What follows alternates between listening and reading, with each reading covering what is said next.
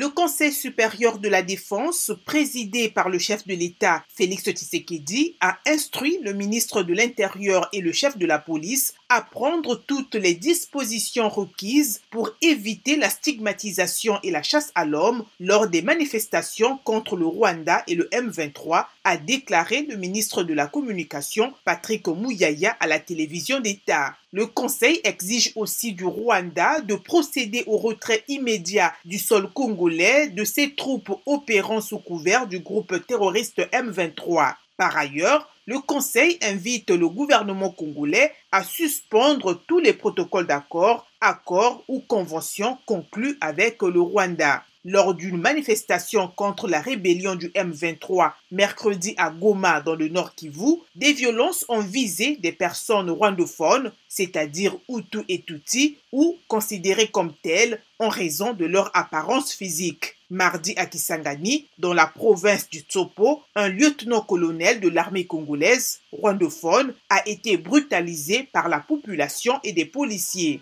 La résurgence du M23 et l'intensification des combats ces dernières semaines entre ces rebelles et les FRDC ont ravivé les tensions entre Kinshasa et Kigali, la RDC accusant le Rwanda de soutenir militairement la rébellion du M23.